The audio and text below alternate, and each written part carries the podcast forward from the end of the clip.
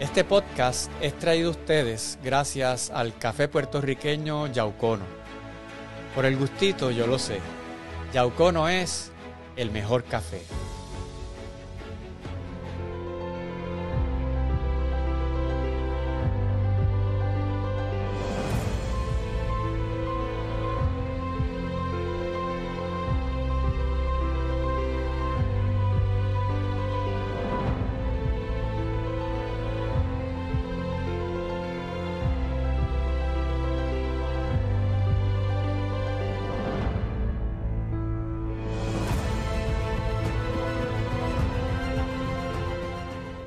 Afganistán fue parte del imperio persa entre 1500 y 1722. El imperio ocupó la mitad del país. Luego de muchos años de, guerras y de intentos de ocupar el país, en los 1800, en el siglo XIX, Reino Unido y Rusia se disputaban el control del espacio y Reino Unido, Inglaterra, trató de invadirlo infructuosamente varias veces. Ahí es que Afganistán se convierte en un estado amortiguador entre dos imperios, de manera que evita que los imperios tengan fronteras entre sí porque tienen un país en el medio. En el 1919, Afganistán declaró su independencia y desde ese año hasta el 1973, el país se rigió por una monarquía. Hubo tres reyes en esa dinastía, uno de los cuales duró 40 años en el poder. Ese último rey fue depuesto en el 1973 por su primo, que había sido de hecho parte de su gobierno en esos 40 años. En ese año, 1973, se implantó en Afganistán una república. Es decir, no era una monarquía, ya no había cargos y nobleza. Esa república eh, fue bastante inestable porque el país se estaba polarizando entre unos sectores que apoyaban un gobierno islámico y otros sectores que apoyaban un gobierno secular, donde hubiera separación entre la religión y el Estado. Dentro de los que apoyaron el gobierno secular, que era el que mandaba en el país en ese momento, había un sector socialista. Ese sector eventualmente le dio un golpe de Estado, le llamaron revolución, al presidente lo mataron a él y a 22 miembros de su familia. Desde el 1978, entonces en Afganistán, se implantó un gobierno socialista que intentó entre comillas, modernizar la sociedad afgana. En ese proceso reprimió severamente a los líderes religiosos islámicos, a quienes consideraba enemigos de su proyecto modernizador. Se cometieron muchas violaciones de derechos civiles contra personas que abogaban por el, el establecimiento de un gobierno islámico. Por otro lado, ese gobierno socialista también construyó escuelas, hospitales, eh, promovió un programa de repartición de tierras, de reforma agraria, que sí le valió muchos simpatizantes, sobre todo en las ciudades. En ese proceso, la Unión Soviética, temerosa de que Estados Unidos se involucrara en la política nacional afgana, hay que considerar que estamos en el medio de la Guerra Fría esto es 1978. Todavía eh, el mundo, desde la perspectiva estadounidense y desde la perspectiva soviética, el mundo está dividido en dos bandos. Así que la Unión Soviética invadió Afganistán y el presidente soviético Leonid Brezhnev en aquel momento pensaba que las tropas saldrían en seis meses. Estuvieron diez años. Esa invasión soviética le costó más de 14 mil soldados a los invasores y un millón y medio de afganos muertos. Fue devastadora. En el proceso, considerando que era la Guerra Fría, había unas facciones que combatieron contra la ocupación soviética y esas facciones eran bien vistas por Estados Unidos y sus aliados al igual que hacían en otras partes del mundo, sin tener mucha consideración a cuál era la visión política misma de esas facciones a las que iban a apoyar. se llamaban el Mujahedin y contenía muchos sectores religiosos, entre los cuales surgieron los talibanes. Recibieron apoyo de Estados Unidos, recibieron apoyo de dinero y apoyo logístico. Dado que Pakistán, la frontera con Afganistán es tan porosa, a través de Pakistán era relativamente fácil nutrir de armas y de dinero a esos grupos rebeldes contra la invasión. De hecho, en alguna medida eso es lo que produjo que el talibán pudiera desarrollarse en Pakistán, porque allí estaban protegidos. El mujahidín tomó el poder en el 1992, pero la guerra civil continuó porque aunque eran islámicos y establecieron una república islámica, no era lo suficientemente radical para los talibanes. Así que en el 1996 finalmente el talibán toma posesión del gobierno y establece un emirato, un emirato islámico en Afganistán y la ley de la Sharia va a regir al país en su interpretación más extrema, más conservadora. Se nutría su interpretación de unas tradiciones antiquísimas afganas que definían las, relaciones de género en unos papeles muy tradicionales y muy rígidos y por supuesto muy desfavorecedores hacia las mujeres. Así que Afganistán, desde la toma del poder de los socialistas en el 1978 hasta el 2001, que comenzó la guerra con Estados Unidos, nunca fue un país estable, nunca fue un país en paz. ¿Por qué Estados Unidos invadió Afganistán en el 2001? Pues había una relación que ya venía dañándose desde hacía tiempo.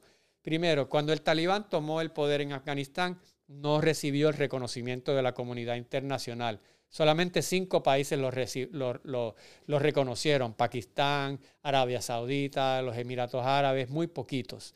Así que eran considerados ilegítimos en la comunidad. Eso les valió sanciones. Las Naciones Unidas le impusieron más de 20 sanciones a ese gobierno talibán. Tuvieron eh, dificultad en, exportar, en importar, no había manera de viajar para sus ciudadanos a través del mundo. Y esa es la condición en la que Estados Unidos invade en el, en el 2001.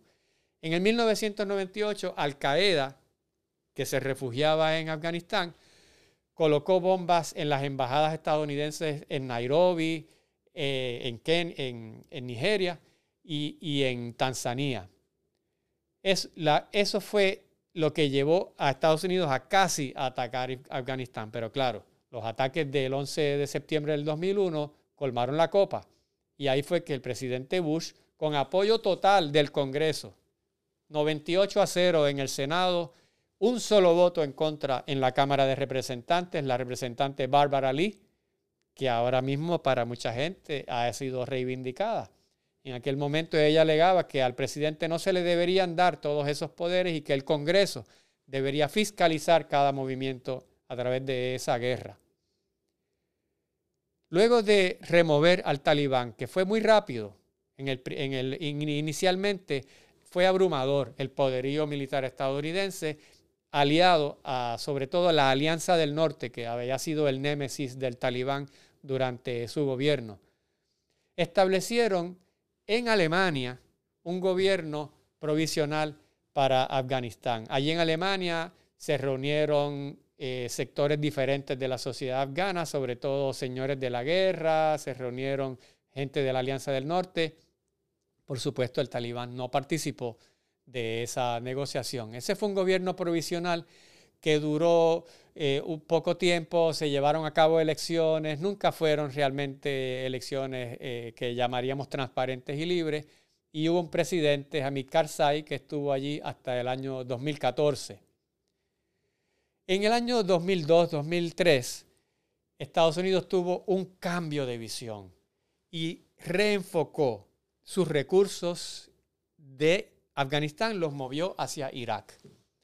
En aquel momento el presidente Bush decidió que era Irak la fuente de inseguridad y terrorismo porque ya Afganistán había sido pacificado.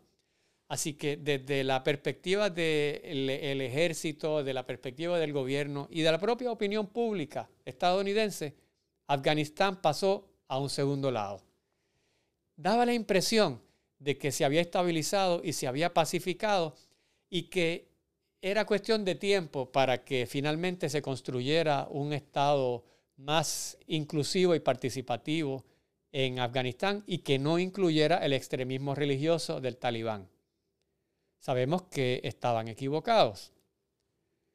Luego de la extensión del conflicto y luego de la, de la elección de un nuevo presidente en Estados Unidos, Barack Obama decidió hacer lo contrario. Barack Obama decidió reenfocar los recursos hacia Afganistán y sacar las tropas de Irak. En ese momento, nuevamente hay un aumento de tropas estadounidenses y llegan a ser hasta 100.000 soldados en el país.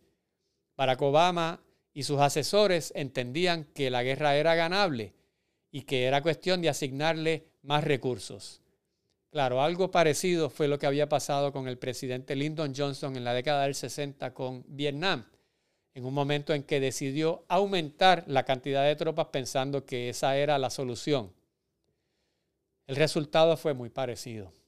En el año 2014 se decidió que la guerra contra el talibán la iban a seguir llevando las Fuerzas Armadas afganas y que las Fuerzas Armadas estadounidenses y de la coalición internacional se limitarían a bombardear espacios donde se ocupaba, eh, lo ocupaba el talibán, pero que el combate cuerpo a cuerpo, el combate en las aldeas lo iba, se le iba a delegar al ejército afgano.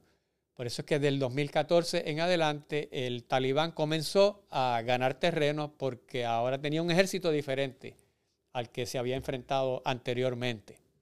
La elección de un nuevo presidente en Estados Unidos. Inicialmente mantuvo la misma política de Barack Obama y Donald Trump aumentó nuevamente la cantidad de tropas, inclusive llegó a enviarle lo que él llamó la madre de todas las bombas a un, a un reducto de, no de los talibanes, sino de ISIS, el mismo ISIS que hizo el atentado contra el aeropuerto. Pero pronto la administración Trump cambió y decidió que era hora de retirar las tropas de Afganistán y comenzó un proceso de negociación con el talibán. Se reunieron con delegados de los talibanes en Qatar, pero no incluyeron representantes del gobierno afgano. Desde la perspectiva del gobierno afgano, eso fue una traición. Representó que la, la solución del conflicto no los iba a incluir a ellos. El acuerdo entre eh, los delegados del presidente Bush y del talibán fue que las tropas estadounidenses y de la coalición saldrían del país en el año 2021. El único compromiso que hizo el talibán era que no iban a matar a más ningún soldado estadounidense y se comprometían además a que no iban a albergar a más terroristas internacionales islámicos en su país. La primera la cumplieron. Los talibanes no volvieron a atacar ningún puesto ni volvieron a matar a ningún soldado estadounidense. La segunda probablemente es más difícil de creer y, difícil de implantar eh, la promesa de que no fomentarán más el, islamismo eh, armado. El nuevo presidente, Joe Biden, honró los compromisos de su predecesor Donald Trump y prometió sacar las tropas de Afganistán para el 31 de agosto. Las tropas estadounidenses abandonaron la base de Bagram, la más importante que tenían, salieron de madrugada sin avisarle a sus aliados que estaban haciéndolo. Luego de eso comenzaron la evacuación. Las tropas estadounidenses se acuartelaron en el aeropuerto. Quedaron varados decenas de miles de ciudadanos extranjeros y decenas de miles de colaboradores afganos en Kabul. Quedaron vulnerables a la protección del talibán, que eran los únicos que le podían dar un salvoconducto para llegar al aeropuerto. Ahí vimos esas escenas horribles de miles de personas tratando de escapar del país, personas aferrándose al, al tren de aterrizaje del avión. Y lo peor de todo, el atentado de ISIS Khorasan, que mató a más de 100 personas, incluidos a 13 soldados estadounidenses. Irónicamente, el atentado de ISIS-K ha servido para suavizar la imagen de los talibanes que ahora se ven como los enemigos de los terroristas islámicos. También sirvió para desviar la atención del tema del género. Cuando el talibán tomó el poder en Kabul, el mundo entero se horrorizó de la posibilidad de que las mujeres volvieran a ese estado de servidumbre en, el que habían estado durante el Emirato talibán. Sin embargo, el ataque de ISIS-K desvió esa atención y el mundo comenzó a hablar ahora de los nuevos retos del terrorismo islámico y rápidamente pasó a segundo plano el tema de las violaciones a los derechos humanos de las mujeres en Afganistán. La guerra de Afganistán tuvo algunos aciertos a pesar de las imágenes desastrosas que estamos viendo ahora. A corto plazo, se consiguió el objetivo de reivindicar los ataques del 11 de septiembre, de sacar del poder en aquel momento al talibán, de neutralizar momentáneamente a Al Qaeda. Durante esos 20 años de ocupación, una generación completa de niñas y mujeres afganas pudieron desarrollarse, estudiar, crecer mucho más libremente es muy posible que esos logros sociales hayan cruzado una raya y ya la sociedad afgana o partes de la sociedad afgana no esté dispuesta a regresar a unas relaciones de género casi medievales. Por otro lado, hubo construcción de infraestructura, puentes, carreteras a través del país y mucha de esa infraestructura podrá utilizarse en el futuro, aunque gran parte fue destruida o no se le dio mantenimiento. Se comenzó un proceso de negociación política en una sociedad que no está acostumbrada a eso. Se llevó ante la mesa de negociación política a diferentes sectores que anteriormente no habían resuelto sus problemas de esa manera. Es muy posible que la cultura política afgana haya asimilado parte de esas prácticas de una política de negociación versus una política de confrontación. Por otro lado, hubo muchos desaciertos en esa ocupación de 20 años. Lo peor de todo fue la enorme pérdida de vida. Decenas de miles de afganos, tanto militares como civiles, fallecieron y otro tanto fueron heridos. Más de 3.000 soldados estadounidenses y más de 3.000 contratistas también fallecieron. El costo material de la guerra fue incalculable. Afganistán quedó destruido, en ruinas, y Estados Unidos se gastó más de 2 trillones de dólares en esa guerra. Estados Unidos y la coalición internacional subestimaron a la insurgencia afgana pensaban que eran unos grupos desorganizados, con poca planificación, y fue todo lo contrario. Demostraron que había mucha coordinación, que había planificación, pero que a la misma vez había flexibilidad en la toma de decisiones, porque los líderes locales tenían mucha autonomía para tomar decisiones en ese momento. Pero claro, siempre con una visión y una planificación central. Otro desacierto fue tratar de buscar soluciones militares a problemas políticos. Inicialmente, la invasión, la remoción del, del talibán, eso fue un problema militar y lo atendieron los militares. Pero la construcción de infraestructura, el desarrollo de un sistema político estable, un sistema político participativo, eso no es un problema militar. Y había una gran contradicción entre, por un lado, bombardear, atacar, destruir, y por otro lado, esa misma gente construir y desarrollar un sistema político. Eso sencillamente no fue posible. Además, durante todo el proceso de la guerra, los afganos tuvieron mucha dificultad para salir del país y para conseguir visas en Estados Unidos y en Europa. No se les consideraba refugiados de guerra. Eso puede haber sido una de las razones que provocó que ahora viéramos tantos y tantos miles de personas tratando de salir del país, quizá en un proceso más ordenado, que si hubieran otorgado más visas, no habríamos visto tanto caos. Por ejemplo, Estados Unidos ofreció 4.000 visas para afganos residentes en Afganistán cuando son más de 40.000 personas las que trabajaron allegados a la coalición. Finalmente, la salida de las tropas estadounidenses fue improvisada.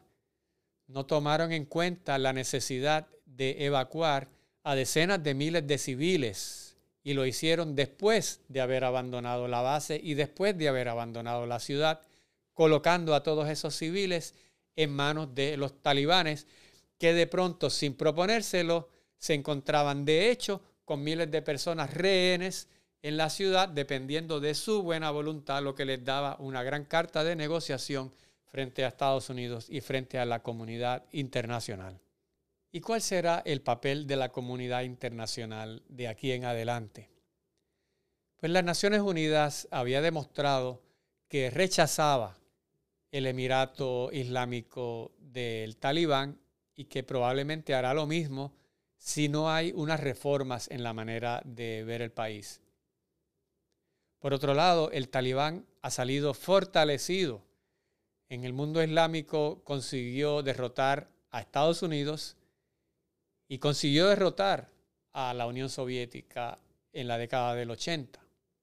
Desde la perspectiva china, que comparte una pequeña frontera con Afganistán, hay dos asuntos que, que más le importan. Primero, que se contenga los movimientos islámicos armados que precisamente en China están en la región donde hace frontera con Afganistán. Por otro lado, para China, Afganistán es importante en términos comerciales porque queda dentro de esa ruta del cinturón y la carretera, queda en una ruta que le permite comerciar le permite conectarse con el Valle del Indo que llega hasta Pakistán y a, la India. No es una gran fuente de recursos naturales, sí tiene minerales, pero no, no sería esa la razón por la cual se invadió Afganistán. Rusia, por su parte, no tiene muchos intereses dentro de Afganistán mismo, pero sí le preocupa la posibilidad que grupos radicales islámicos vayan de Afganistán a los países vecinos. Algunos de esos países a su vez son vecinos de Rusia. Tayikistán, Uzbekistán, Turkmenistán, tienen grandes poblaciones musulmanes, son mayoritariamente musulmanes. Y dentro de sus propios países tienen la semilla del, del radicalismo islámico. Y dado que esas fronteras entre Afganistán y esos países son bastante porosas, no están bien custodiadas y es muy fácil ir de país en país. Para Rusia sería un gran motivo de preocupación el que se, desarrollaran grupos radicales islámicos armados en Afganistán y que llevaran esa lucha, se contagiara a los países vecinos que a su vez están muy cerca de Rusia y dentro de propia Rusia también hay una gran comunidad musulmán. Y si recordamos la visión política de la UMA, que trasciende fronteras, entonces podríamos estar viendo en un futuro una situación muy peligrosa para Rusia si se dan levantamientos similares en otros países, que ahora mismo son poco probables, pero el mundo cambia mucho. Turquía, por su parte, es el único país musulmán de la OTAN, de la Organización del Tratado del Atlántico Norte, que es la organización que reúne una alianza militar a Estados Unidos, Europa Occidental y también a, Turquía. La ocupación de estos 20 años incluyó a 500 soldados turcos. Los soldados turcos no fueron al frente a combatir contra el talibán y dado que son musulmanes, fueron los que menos resintieron los afganos en su territorio. Turquía quisiera tener influencia sobre la región. Hay varios países donde hay pueblos de origen étnico turco y Turquía quisiera inclusive quedarse administrando el aeropuerto de Kabul. Eso estará por verse. Irán, por su parte, aunque profesa una vertiente del Islam diferente a la vertiente de los talibanes, apuesta a la estabilidad política de Afganistán. No han sido precisamente aliados de los talibanes, pero tampoco han sido sus enemigos acérrimos. Estados Unidos ahora mismo no considera a Afganistán un punto importante en su visión estratégica mundial. El presidente Biden ha expresado que quiere enfocar sus esfuerzos y sus recursos hacia Asia, hacia China, Corea, Japón, y que permanecer en Afganistán era una distracción y por eso fue la, la prisa en salir de Afganistán, donde consideraba que era una pérdida de recursos y de vidas. Esta guerra de 20 años nos ha enseñado varias lecciones importantes.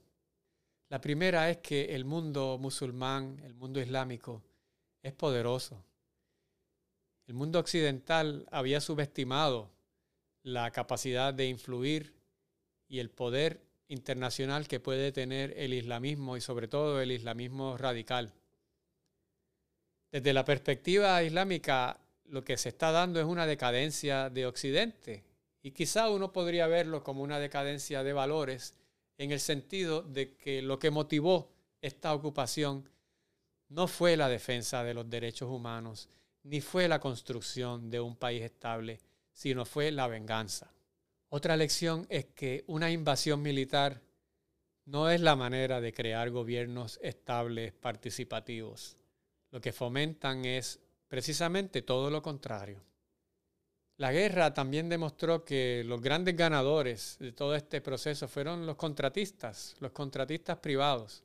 Claro, pagaron el precio de muchas vidas, pero obtuvieron la mayor parte del beneficio económico de los cientos de miles de millones de dólares que se otorgaron en obras de reconstrucción, infraestructura, seguridad, logística y apoyo en términos generales a los soldados de la coalición internacional.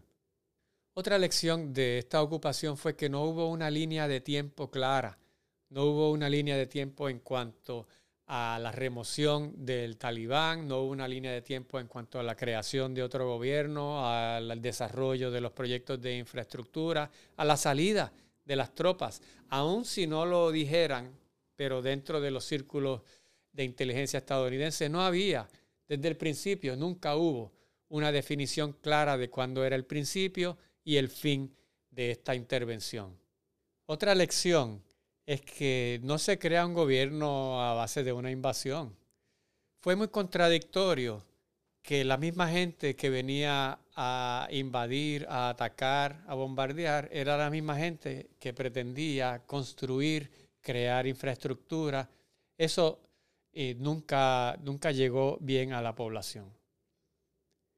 Por otro lado, es poco probable que las sociedades de Estados Unidos, de Europa Occidental, vuelvan a apoyar una guerra en un futuro cercano. Seguramente pasará algo como lo que sucedió luego de la guerra de Vietnam, que la población estadounidense no tenía ningún deseo de que sus soldados fueran a pelear y a morir a otras tierras. Otra lección es que la reinserción de los combatientes va a ser muy complicada y va a ser muy difícil que se restablezca una estabilidad en el país. Hay decenas de miles de hombres jóvenes que no tienen ninguna destreza más allá de empuñar un arma, que no tienen quizás escolaridad, no tienen destrezas para un mundo laboral. Sin eso es muy difícil que el país pueda desarrollarse. Otra lección es que se cometieron muchas violaciones a los derechos humanos por parte de las fuerzas de la coalición internacional. Eso no debió haber ocurrido y le quitó mucha legitimidad al esfuerzo de reconstrucción nacional. Y finalmente, hemos aprendido que la polarización política extrema en lugar de la negociación produce resultados devastadores y que las causas de los problemas políticos se tienen que atender con herramientas políticas y no con herramientas conflictivas o militares. Concluyo este podcast con mi agradecimiento por su atención y extendiéndole una invitación a que me sigan en la serie de podcast y en mis redes sociales. Me pueden encontrar en arroba analista de política en Facebook, Twitter, Instagram, YouTube.